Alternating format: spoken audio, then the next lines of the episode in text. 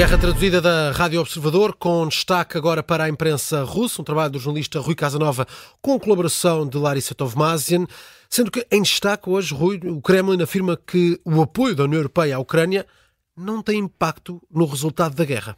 O porta-voz do Kremlin eh, considera que as despesas que a União Europeia continua a manter no apoio a Kiev apenas vão prejudicar a economia do bloco comunitário e que não vão alterar o resultado final do conflito. Ora, de recordar que na semana passada a Comissão Europeia anunciou o desembolso de mais mil milhões e meio de euros em assistência macrofinanceira à Ucrânia, isto num pacote total de 18 mil milhões de euros concedidos neste ano de 2023.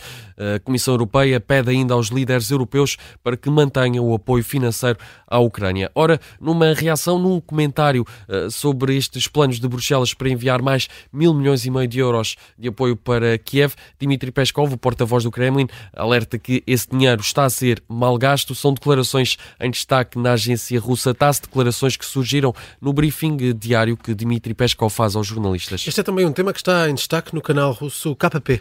Sim, passo a citar o título de um artigo de opinião em destaque neste canal estatal russo.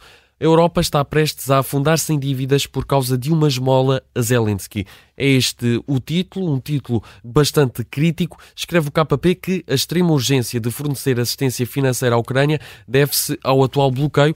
Um novo pacote de ajuda à Ucrânia no Congresso norte-americano tem sido um tema que temos falado várias vezes aqui na Guerra Traduzida. Escreve o KP que sem o dinheiro dos aliados e patrocinadores da guerra, o regime de Kiev não vai durar muito. Eh, neste artigo pode ainda ler-se que o resultado desta situação não é difícil de prever. Aumentos aceitos acentuados nos preços nos próximos meses e também problemas económicos adicionais na Ucrânia. Este é um artigo em, em destaque esta hora no canal KP, um artigo de opinião. É muito comum este tipo de artigos e informações na imprensa estatal russa aqui, muito críticos um, da situação económica uh, de, da Ucrânia e também deste apoio constante da União Europeia a Kiev.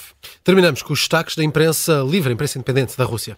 Hoje o canal independente Medusa destaca que o Supremo Tribunal Russo rejeitou o recurso da candidata às presidenciais russas e à Dundtsova. A informação foi avançada pela própria advogada e jornalista de 40 anos nas redes sociais.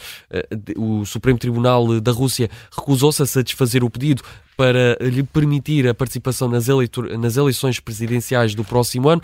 Eh, é o que avança nas redes sociais e avança igualmente que vai criar um novo partido político. Explica que será um partido de todos aqueles que defendem a paz, a liberdade e a democracia na Rússia. Ora, e a Catarina Dundtsova está oficialmente fora da corrida. Anunciou por isso o apoio a outro candidato, Boris Nadezhin, outro crítico do regime russo e da guerra na Ucrânia. Recentemente, a Comissão Eleitoral Russa já tinha rejeitado a candidatura de Yakaterina Dundtsova, que recorreu ao Supremo. Agora surge esta rejeição ao recurso. Este órgão também validou a participação de Yakaterina Dundtsova nas presidenciais, presidenciais que estão marcadas para o próximo ano, março de 2024. Vladimir Putin já anunciou que é recandidato à liderança da Rússia. Guerra traduzida, com destaque para a imprensa da Rússia.